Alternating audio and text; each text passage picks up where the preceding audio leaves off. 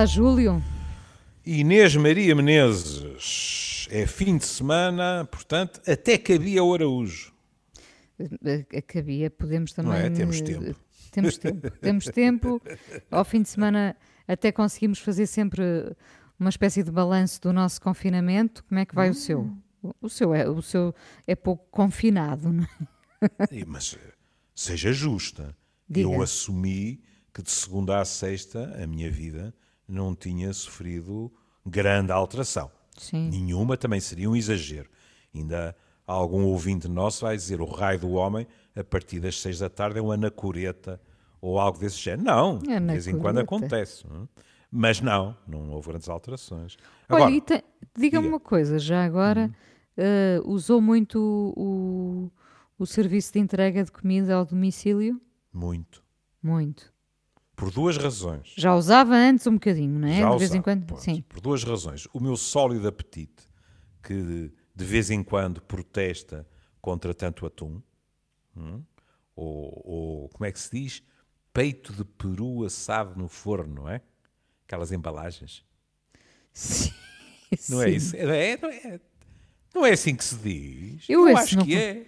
Eu não, Hã? esse não conheço, mas isso Não é um- conhece? Ah, são Não. umas embalagens que trazem umas fatias. Ah, Você abre a embalagem e depois aquilo faz uma santezinha. Pronto. Ah, está uma, no uma, uma sandezinha, está bem. Mas por duas razões. De vez em quando eu fico farto dessas coisas, não é? E decido comer decentemente. E, portanto, o takeaway. E depois uma outra razão. eh, sabe, eh, em- embora não tenha sido apenas lá, mas sabe o carinho que eu tenho pela luta dos empregados da Galiza e, portanto, eles têm-me tido a ternura. Ora eu passo por lá, ora eles vêm me entregar a casa. Muito bem. Ah, também estamos perante esse novo, estamos prestes a estar perante esse novo normal de reabertura de- dos restaurantes com, com regras apertadas, não é? Sim, sim. Em termos que- mais gerais, cuidado. Quer dizer, a grande alteração para mim é que ao fim de dois meses eh, voltei a ver meus netos e meu filho mais velho. Já os viu, entretanto? Já, Já. já. Já tinham crescido mais um bocadinho, eles já são bastante grandes, não é? Os seus netos. Em mas- termos de centímetros, não sei. Agora, depois hei de lhe enviar fotografias, porque eh, em termos capilares, nós estamos prontos para formar uma banda de heavy metal. Ai, sim. está tudo com cabelos enormes. Os meus dois filhos, opinião de uma amiga minha, insuspeita, que os conhece desde crianças, com duas barbas ligeiramente grisalhas, muito sexys. Portanto, está a ver. De repente, os Machado Vaz tornaram-se verdadeiros Robinsons Crusoe. Eu já estou a ver, que já estou a ver. Ahm, bom, deve ter sido excelente esse reencontro. Foi Ah, comovente, foi. imagino que Foi sim, imagino que todos os que se reencontram nesta altura, É. depois de tanto tempo separados, esse sentimento, nem, nem nós o conhecíamos. Havia assim uns lives de vez em quando, quando íamos buscar alguém ao aeroporto, não é? Hum. Tínhamos uma sensação sim. de reencontro. Neste caso, em Sim, repare, casos. eu, eu, por exemplo, tive os meus dois filhos no estrangeiro. sim, durante claro. largos meses, não é? Mas não é a mesma coisa. É a mesma A particularidade aqui é que, em alguns casos, continuamos todos muito perto, mas Uhum. não convivemos, não é? Sim, sim. Bom, Quantos ah, relatos há por aí de gente a dizer adeus a familiares da janela, não é? da janela, muita gente vou observando a festejar o aniversário eh, sozinhos, eh, aceitando isso bem, não é? Dizendo este ano foi assim, para o ano de certeza vai ser melhor. É importante também esta tónica positiva que as pessoas tentam pôr, mesmo que às vezes não sintam, não é? Porque é impossível não estar triste com, com aquilo que vamos vendo eh, e a que vamos assistindo, e, mas aí, e aí, como de costume, não é? Ah, é quase imoral ah, pormos-nos todos no mesmo barco, não é? Quer dizer, eh, imagina o mau gosto que seria eu pôr-me no mesmo barco que um idoso que está num lar, sem visitas, eh, sem tecnologia, etc., há semanas e semanas. Não consigo sequer imaginar. A partir daquilo que foi difícil para mim, eu não consigo imaginar o que isso terá sido. Ou ainda Júlio, está a ser. O Júlio, felizmente, esteve sempre muito ativo e foi também uma boa forma de fintar uh, este confinamento. É verdade, é? é verdade. É verdade. Bom, uh, nós hoje, e por sua sugestão, pegámos hum. numa, numa crónica do Vítor Blanciano, do Público, jornalista do Público, também crítico de música. Uh, o, o Antropólogo, Vítor, sociólogo, enfim. Sim, uh, meu amigo também, já agora. Bem, então, se vamos fazer uma hierarquia curricular, Primeiro então voltamos ao início. Primeiro, amigo de Inês Maria Menezes. Pronto. Depois, antropólogo, sociólogo. Mas fiquei muito contente que o Júlio tivesse escolhido esta Eu crónica. leio com muita regularidade. Aliás, até, até, e não encontrei resposta. Quer dizer, encontrei, é que esta, esta crónica uh, acertou tão em cheio no professor de Antropologia Médica hum, que uh, se, eu, se eu não lhe pedisse para pegar nesta, nunca mais pegava em nenhuma. Hum mas eu sou um leitor fiel dele, e aqui vamos ser justos para o seu amigo. Um, sou eu e centenas de pessoas, porque as crónicas dele, por sistema, têm centenas de partilhas. De partilhas, exatamente. Isto não acontece por acaso. Claro, porque as pessoas se revêem e se identificam, não é? São, na minha opinião, são, por sistema, uh, textos de enorme qualidade. O este Victor... para, um, para um professor de antropologia médica. Porque também sabe como é, uh, e já vamos explicar porquê. Porque uh, em duas penadas, ele permitirá que fale assim, o Vítor uh, diz aquilo que é fundamental percebermos. É que há coisas que já vinham de trás. É, sabe, se acentuaram. Bom, o, o Vítor Blanciano uh, chamou uh, a esta crónica a invisibilidade da morte e fala sobretudo uh, neste tempo de, de, pandemia dos números, dos números da morte. Uhum. como, se, como se de repente morte, a, a, morte deixasse ter rosto, não é? é? E é muito curioso porque lendo a crónica toda, nós até, o Júlio até poderá ir lendo, a crónica não é assim tão extensa, podemos pelo menos pegar em, em, em num ou noutro parágrafo um, em que se fala dessa uh, invisibilidade, dessa desumanização da morte, não é? Uhum. Uh, em que nós uh, estamos a ver um, um, um telejornal com valas comuns, com caixões e ao mesmo tempo podemos estar confortáveis a comer o, o, o nosso lá está o nosso takeaway, não é? Uhum. E tudo isso passou a ser integrado uh, no nosso cotidiano de uma forma assustadora. Nós não sabemos. Ou seja, isso Sim. é encarado com tanta naturalidade que se transforma noutro tipo de invisibilidade. Há mortes que são mesmo invisíveis. Hum? Em camas hospitalares, cuidado, eu não estou a dizer que são invisíveis para os profissionais de saúde. Temos falado aqui de como eles se esfarrapam para que as pessoas, durante a doença e no fim de vida, se isso acontece, tenham ao menos a companhia deles. Não é isso que eu estou a dizer. Mas, e é isso que vem de trás, aquilo a que o Vítor chama a higienização, hum, anulou a vivência da morte. Não é a morte, é a vivência dela. Por exemplo, os rituais de morte, o enterro, a família, é, tudo é, isso. É porque podíamos ser levados a pensar que com isto tínhamos integrado a morte na nossa não. vida, mas não, é exatamente não. o contrário, não é? É o contrário, porque a morte faz parte da vida. E aquilo a que já vínhamos a assistir, e há textos lindíssimos sobre isso, que dizem, por exemplo, no século XX, e já no fim do século XIX, mas enfim, no século XX, o que aconteceu é que o grande tabu que era o sexo foi substituído por outro tabu que passou a ser a morte. A morte e passou ficou. a ser escondida. E, e, e, creio que ficou. E que persiste hum. como tabu. Persiste. Embora, e ainda há pouco tempo falámos disso.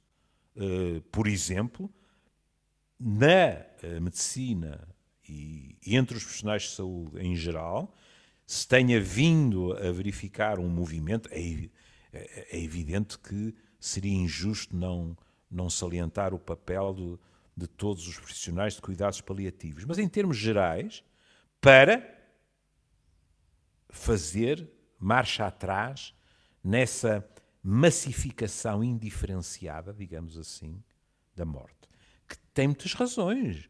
Veja, a tecnologia, de quem nós temos falado, da qual nós temos falado muito bem nos últimos tempos, e com razão, mantendo o isolamento físico isolado do isolamento social, permitindo este último, mas a tecnologia, ao permitir uh, acompanhar a doença das pessoas uh, durante mais tempo, mantê-las vivas mais tempo, também aumentou muito as situações de morte hospitalar. Que quer se queira, quer não, pese embora todos os esforços, é mais impessoal do que a morte a que nós estávamos habituados naquilo que era o caldo de cultura de cada uma das pessoas. O Vitor insiste aqui muito neste texto sobre uh, a invisibilidade da morte nos uhum. números e, uh, de facto, Uh, pegamos num jornal, uh, uh, vemos na internet, vemos na televisão, comentamos uns com os outros, é de números que falamos. São os números da morte, dos mortos, não é? é mais do que, que dos mortos. que é uma mera conceptualização. Mais do que dos mortos, são os números da morte. Da morte. Como, não é? Ora, a morte não existe. Isso. existem são os mortos. Hum. e é muito curioso, e, e atenção que não há quem não tenha comentado e quem não se preocupe hum. uh, com o boletim da uma da tarde, pelo menos falo pelo caso português, não é? Hum. Em que as pessoas não tenham curiosidade de saber com, como é que está a situação em Portugal, hum. quantas pessoas vão morrendo, infelizmente, quantas hum. recuperam já agora, para, para termos aqui também uh, o lado positivo de tudo isto. Uh, todos nós nos agarramos aos números. Mas eu lembro-me perfeitamente, é de morte que estamos a falar, mas eu lembro-me perfeitamente de não há muito tempo termos falado uh, do tal frenético mercado de trabalho. Olha, de certa forma, uh, ele tinha que abrandar, não é? Nós sabíamos. E, e também falámos aqui disso. O mercado de trabalho uh, com situações extremas de gente que, para conseguir determinados resultados, não dormia e uhum. acabava alguns tragicamente Uh, olha, uh, casos dramáticos de um japonês, eu lembro-me de termos falado sim, aqui, que acabou por morrer, não é? Sim. De ter trabalhado tantas horas sem dormir, hum. enfim. Bom, mas esse, esse mercado de trabalho frenético tinha que abrandar. Nós não queríamos era que fosse por este motivo, não é? É verdade. Mas esse, esse mercado de trabalho já vivia obcecado com números. Já. Porque as empresas, as empresas vivem com essas metas, auto-impõem-se uh, uh, metas, muitas vezes que sabem que não... Mais, é o mais complicado é quando as empresas hetero-impõem. Porque a empresa é uma abstração. É também. Pois é impõe também. aos seus trabalhadores. Uh, metas uh, é. complicadíssimas de cumprir, Sim. não é? Que levam depois Sim ao burnout de, dos funcionários, dos uhum. CEOs, de, de, toda a gente. Mas no fundo, isto para dizer o quê? Que nós somos esta sociedade obcecada com números. Os números no trabalho, os números conseguidos, os números, infelizmente, hoje é, é da morte que falamos, mas já falámos também dos números, uh, dos likes, das visualizações. Números, uhum. números, números. Um, o que é que isto quer dizer? Como é que esta sociedade quantifica e não qualifica? O problema é que estamos a falar de, de números diferentes com objetivos diferentes. Claro, neste likes, caso estou a agarrar no, no todo sim, sim. que é. É impressionante como somos todos tão. Uh, uh, estamos todos tão obcecados com números, não é? Cada um no seu cenário hum. diferente. Neste caso, estamos a falar de um cenário trágico que é a morte e que são os números da morte, não é? Uhum.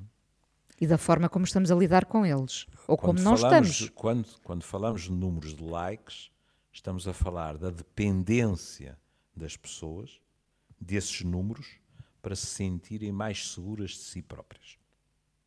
Aqui estamos a falar de números que, sendo uma abstração, substituem não apenas a morte de uma pessoa, mas a sua narrativa de vida em absoluto. Na realidade, quando a Inês fala da questão dos boletins diários, isso é curioso. Eh, só uma questão. Eh, nós estamos numa sociedade que está tão habituada a olhar em volta e verificar determinados funcionamentos que nos comentários ao artigo do Vítor havia alguém que confundia alhos com bugalhos e que, porque o Vítor escreveu assim, só números, quase não há imagem e palavras também não. O que é verdade. Mas alguém viu a palavra imagem e sabe a conclusão que tirou? Tirou que, a conclusão que o Vítor o que estava era a pedir que se mostrasse mais os mortos. O que é não ter, com o devido respeito, é não ter entendido nada do artigo. Sim. Mas, até porque a pessoa em causa punha lá o nome de uma determinada publicação, demonstra que aquela pessoa está habituada e saturada a uma determinada forma de mostrar a morte e os mortos, que também não é respeitosa e que também não tem nada a ver com a pessoa em si tem a ver apenas com o explorar, digamos assim, da notícia. Mas a questão dos boletins, os números, isso é curiosíssimo, porque nós ficamos obcecados pelo gráfico. É evidente que o gráfico, seja qual for deles, nos diz respeito. Nós queremos saber se a situação melhora, se não melhora, etc. E, aliás, e, e desculpe, e já agora Diga. cada um vai à faixa etária que lhe interessa ver como é que está a situação. Ah, Era o que eu lhe ia dizer para a Inês se rir. Que é, e isto mostra a, a, a sageza de, de, alguns ditados populares, porque outros não, não têm nenhuma, mas aquela história de morrer por morrer, morra ao meu pai, que é mais velho, é muito curioso porque bastou-me, pai que é, uma semana de boletins para eu dar comigo a ver os compartimentos dos números e a dizer para mim mesmo: epá, mas há aqui uma diferença sensível de mortes entre pessoas com mais de 80 e entre as que têm entre 70 e 80. Ou seja, quando eu me comparava com os tinham menos que 70, evidentemente a comparação não me era nada favorável. Mas quando eu me comparava com os que tinham mais claro. de 80, havia uma sensação de, epá, podia estar em lugares ainda piores do teatro. Ou hum? seja, mesmo num cenário uh, triste e trágico que é este, nós, cada um de nós, falo por mim também já agora, uhum. procura uma espécie de conforto. Ah, claro. É?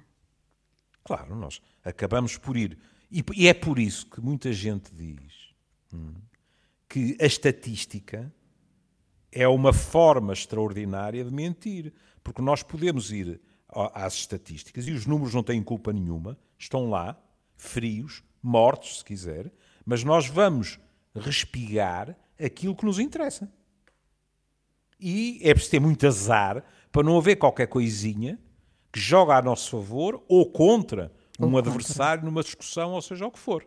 Olha, é? exatamente como quando procuramos sintomas de uma alegada doença que pensamos ter Nem e ficamos descansados com meia dúzia de, de não sintomas e ficamos eh, em alerta com outra meia dúzia. É um bocadinho a mesma e coisa. E o Vítor escreve isso de uma maneira uh, magnífica que diz assim: não há rostos, nomes.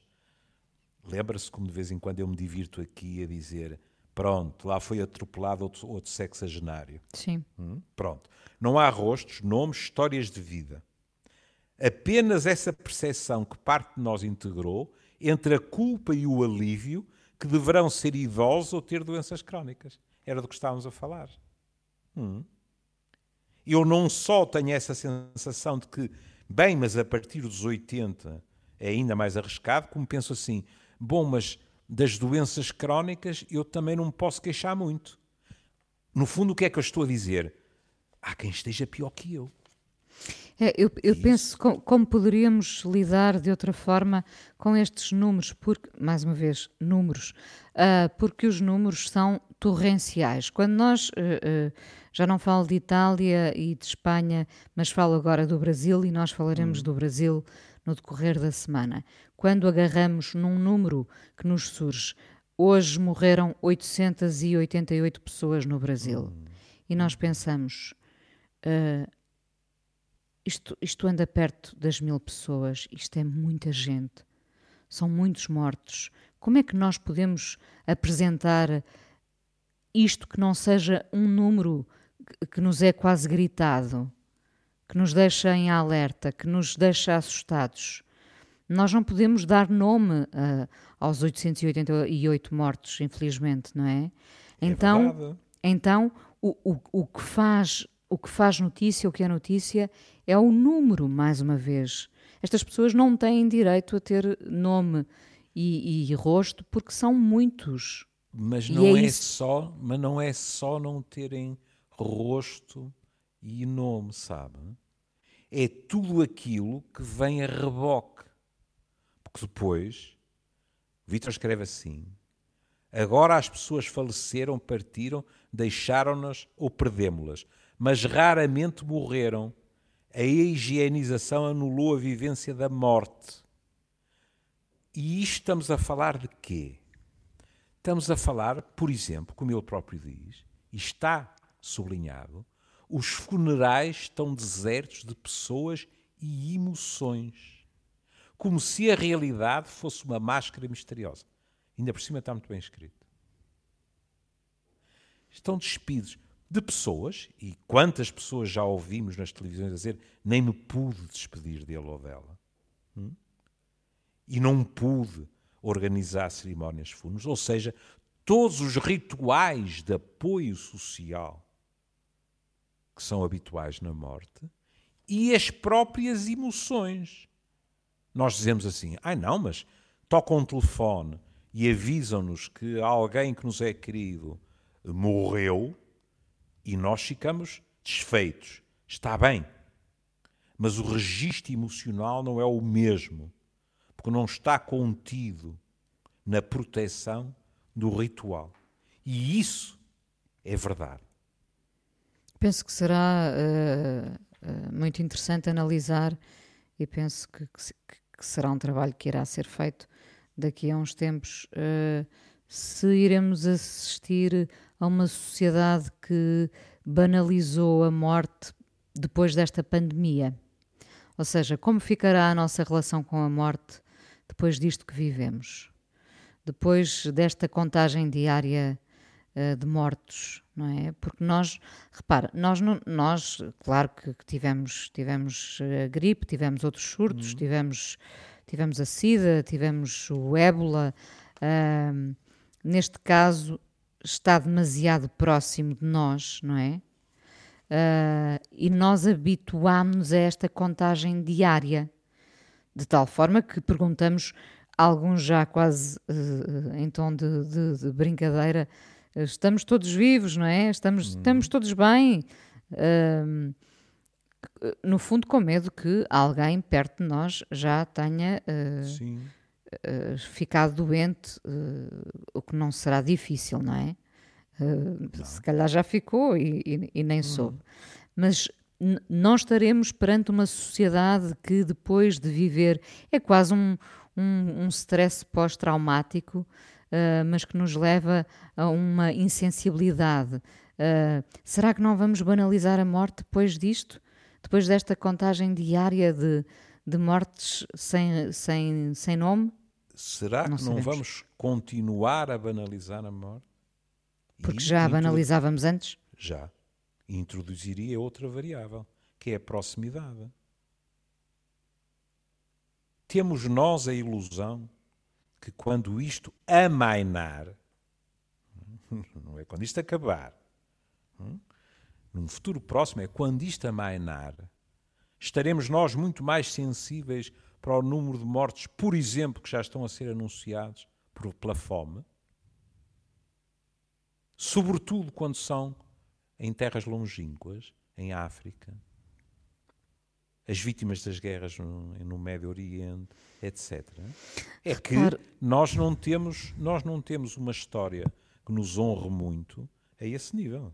Agora está-nos a dar no osso e muito perto. É, porque até desde, desde pequenos, e o Júlio já falou muitas vezes sobre isso, na altura em que nos julgávamos invencíveis e pequenos super-heróis e a morte não era para nós, não é? Uh, a morte sempre foi uma realidade distante. Em termos históricos, não. Não, mas uh, para nós, não é? Nós, nós aqui, nós aqui no nosso pequeno pedaço. Ah. Uh, enquanto crianças, uh, absolutamente antinatura uhum. a ideia de morte, não é?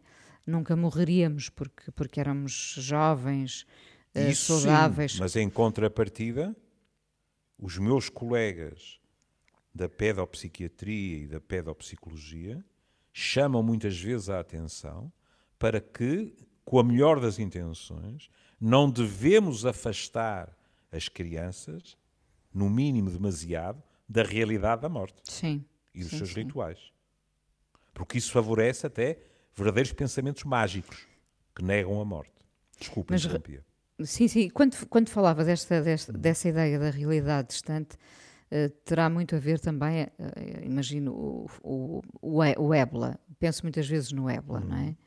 Uh, ou mesmo em relação ao Covid, era-nos, era uma realidade distante, mesmo que houvesse tantas mortes, estava na China, na China, não estava era na China. O ébola era em África. Portanto, Nem mais. E tem toda a razão em dizer isso, porque eu penso que inconsciente ou conscientemente, para muita gente, o esquema mental foi isto vai ser como com o ébola. Vai ser uma tragédia, mas uma tragédia que fica longe. E desta vez iria ficar na China. Hum? Eu, e não eu, foi isso que se passou. Eu penso que todos uh, uh, ousámos pensar que, que o vírus iria ficar pela China. Não é? Durante, oh, durante oh. uns tempos andámos a assobiar para o ar e a pensar: isto está tão longe de nós, não é? Uh, e portanto nunca nos iria afetar, como, como a história do ébola, não é? Uh, e depois, rapidamente, e eu acho que foi muito rapidamente, não é? Os casos começaram a surgir e é de repente a morte estava aqui. Pois, olha, é? justamente. E então a morte de repente estava aqui, já não era a tal uhum. realidade distante. É, é. Passou a ser nossa vizinha. Passou, passou, passou. E. E eu, saber, eu acho que nós não temos. Júlio, nós uhum. Não estávamos preparados para isso. Isso é óbvio, não é? Não estávamos uhum. preparados para isso, ninguém estava preparado para isso. Uh, e eu acho que cada um de nós está nesta altura à procura, até um bocadinho inconscientemente, às vezes levianamente, à procura de ferramentas para, ferramentas para lidar com, com esta questão ah, da morte. Como é óbvio. Como é óbvio. E ferramentas é um termo em absoluto adequado. E até ao nível das ferramentas, aquilo que o Vítor escreve é muito importante num dos parágrafos, ele diz assim: O que está a acontecer na nossa relação com a morte não constituiu surpresa. Os sintomas estavam aí. Agora intensificaram-se bruscamente. Já sabíamos que se havia burocratizado e desumanizado, perdida na voragem do tempo produtivista, ou seja, da sociedade capitalista de consumo. Porquê é que isto é importante? Vamos ver ao longo, é? e ele, como é evidente, da próxima vez que, que estiverem juntos, explicar-lhe-o-á muito melhor do que eu. Mas ao longo dos últimos 120, 130, 140 anos, aquilo a que nós assistimos foi, em termos gerais, eu encontrei, diga-se passagem, um artigo uh, bonito de uma, de uma brasileira que se chama O Recalcamento da Morte na Contemporaneidade. Deu muito prazer lê-lo. Em que há três coisas que ela, refere, que são, primeiro, passou-se a ocultar a morte. A morte passou a ser algo como se não existisse. E algo que passou também a povoar o nosso imaginário numa esperança utópica de cada vez a retardar mais e um dia, se calhar, vencê-la, digamos assim. Mas nos cotidianos, o que é que verdadeiramente aconteceu? Aconteceu que a morte, que era encarada com naturalidade, passou a ser quase vergonhosa, a ser algo que se esconde, a ser algo que se teme e que, portanto, se põe no baú. Um, olha, tem uma, um primo direito no cancro, que só nos últimos tempos é que passou a, a poder ser pronunciado nos noticiários. Era sempre doença prolongada. Não se Ainda é por vezes. É? Depois, a transferência para o hospital, onde a morte fica escondida. Muito mais, digamos assim, do que aquilo que acontecia. E terceiro aspecto, que é importante, a tendência para uma extinção, ou melhor, para um esconder do luto. E isto é importante, que é os rituais de luto que não se esgotavam no facto de se andar vestido de preto, da gravata preta, né, do fumo na manga, etc., muitas vezes passaram a ser escondidos também. Por exemplo, e é o que me interessa mais, como professor de antropologia médica e como psiquiatra, as manifestações emocionais do processo de luto passaram a ser consideradas em determinadas eh, camadas e em determinadas sociedades de mau tom. E as pessoas, olha, algo tão simples como o chorar passou a ser reservado para dentro de portas, para círculos muito fechados, etc., porque não se mostra fraqueza, Acha não se mostra isso, as emoções. Júlio? Ah, sim, sim, acho.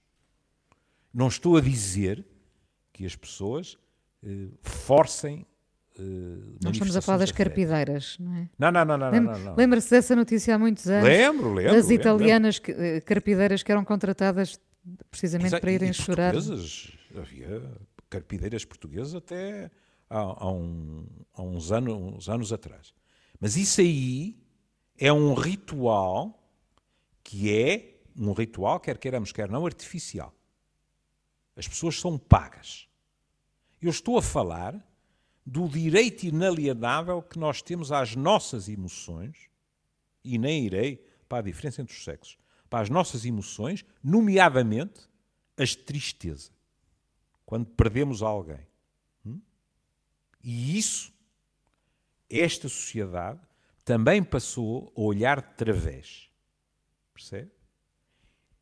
E isso não é tem trágico. medo, não tem receio, por exemplo, eh, que com esta, com, com este, com esta obrigatoriedade de apenas estarem os familiares mais próximos eh, de quem acabou de morrer por questões de saúde pública, não é? Eh, no funeral, eh, não receia que os funerais venham a perder importância e o adeus eh, à pessoa, porque o funeral também era uma forma de, de demonstrar muitas vezes o quanto admirávamos aquela pessoa, a importância que ela tinha. Não receia que, que também esse ritual possa perder importância? levantadas as dificuldades e as diretrizes eh, sanitárias? Sim. Não. Tenho a certeza que aqueles que vão a esses funerais pelo afeto que sentiam pela pessoa que morreu ou que sentem pelas pessoas que perderam um ente querido, voltarão a ir.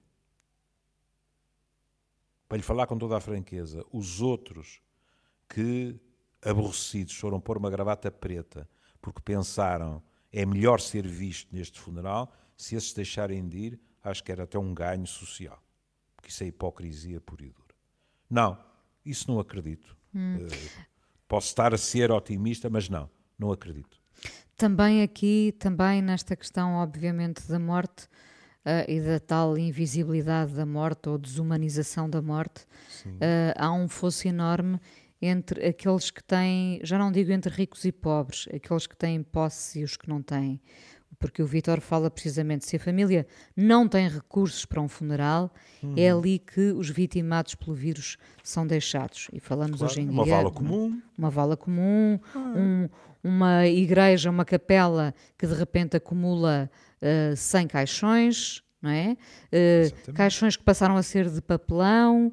Uh, enfim, tu, tudo isso é uma, é uma, uma banalização e, e uma despersonalização total.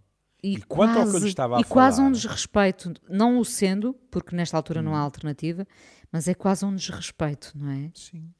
Não o sendo, não o sendo. E, e aquilo que eu lhe estava a falar, veja como, como ele também menciona, é como a dor e o sofrimento, a sensibilidade contemporânea entende-as como doença, erro, algo a ser negado, evitado ou corrigido. Isto é o penúltimo parágrafo. Na realidade, estive aqui à procura nos meus papéis, a modificação é a todos os níveis. Veja, na minha profissão, vou, isto é uma citação do artigo uh, desta uh, cronista brasileira, é, é uma citação sobre o que se passava no seio da medicina. Vou ler-lhe. É tácito que o primeiro dever da família e do médico é o de dissimular a um doente condenado a gravidade do seu estado. O doente não deve saber nunca, salvo em casos excepcionais, que o seu fim se aproxima. O novo costume exige que ele morra na ignorância da sua morte. Não é por acaso que nos, nas últimas décadas já, uh, em termos de ética médica e de ética uh, em termos de, de, de, da saúde, dos direitos do doente, etc., o movimento é exatamente o oposto. Nós temos o direito à informação. É completamente, completamente diverso. E isso é um movimento no bom sentido. Vamos ver eh, como, como, bom, semana após semana dizemos o mesmo, mas uh, teremos que ir vendo dia após dia, semana após semana, como, como evolui esta situação, quando parece de facto que uns países já andaram muito em frente, mas andando muito em frente, alguns também já recuaram ligeiramente, não é? Uh, há outros que de facto ficaram, nós falávamos aqui há uns tempos da Nova Zelândia, não é? Países que, que tiveram um comportamento diferente de outros e que conseguiram não sair ilesos, mas sair uh, de outra forma nesta fotografia trágica da humanidade, uh, porque é da humanidade que estamos a falar. Vamos ver como é que nos comportamos, como é que, como é que nós nos comportamos perante o vírus, uh, como é que o vírus já agora se comporta perante nós, não é? Também. Sim, porque uh, as últimas. As incógnitas semanas... são muitas, as incógnitas não, são muitas. Ó oh, oh Inês, há um mês e meio atrás, praticamente toda a gente falava de quê? De um vírus que provocava pneumonia, ponto final, parágrafo. Agora é notícias atrás de notícias sobre as mais diversas manifestações, de manifestações em crianças, de problemas de coagulação. Ele é, é muito mais maleável, digamos assim, do que nós pensávamos. Estamos eh, perto do fim? Estamos. Estamos? Então, Estamos. vamos fazer coincidir os dois fins, do programa e o fim do artigo. Porque, no fundo, é, eu diria, quase o apelo lamentoso, digamos assim, não derrotado, mas lamentoso, triste, do Vítor, perante o que se passa.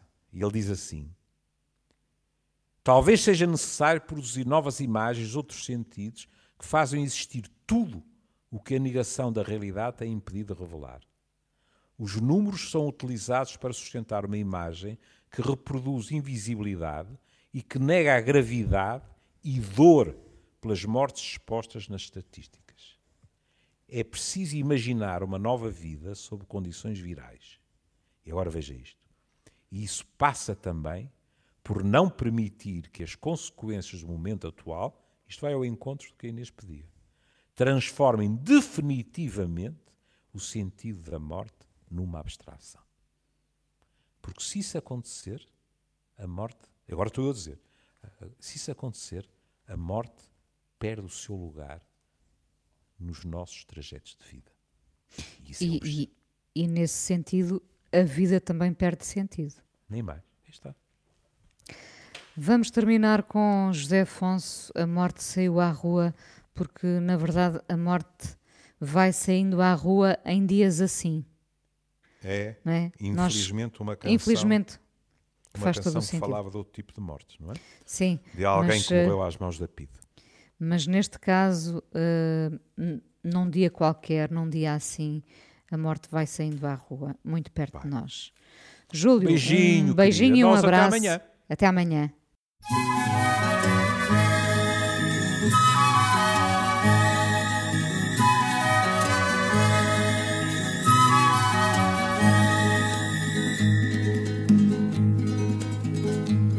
A morte saiu à rua num dia assim. Naquele lugar sem nome para qualquer fim. Uma gota rubra sobre a calçada cai Um rio de sangue de um peito aberto sai O vento que dá nas canas do canavial e a foice de uma ceifeira de Portugal. E o sol da bigorna como um clarim do céu. Vão dizendo em toda a parte o pintor morreu.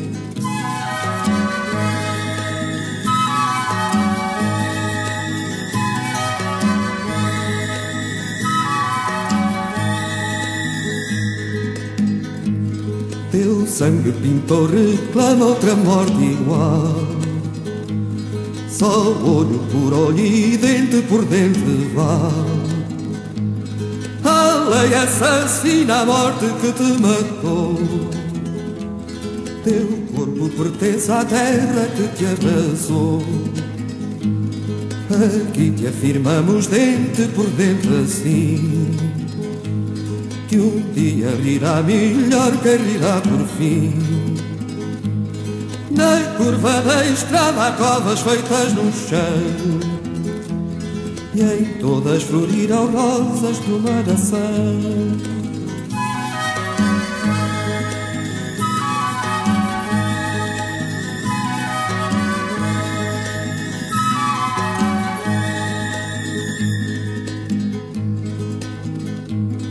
A morte saiu à rua num dia assim. Naquele lugar sem nome para qualquer fim. Uma gota rubra sobre a calçada cai. E um rio de sangue de um peito aberto sai. O vento que dá nas canas do canavial que a foice de uma ceifeira de Portugal. E o sol da bigorna como um clarim do céu. Vão dizendo em toda a parte o pintor morreu.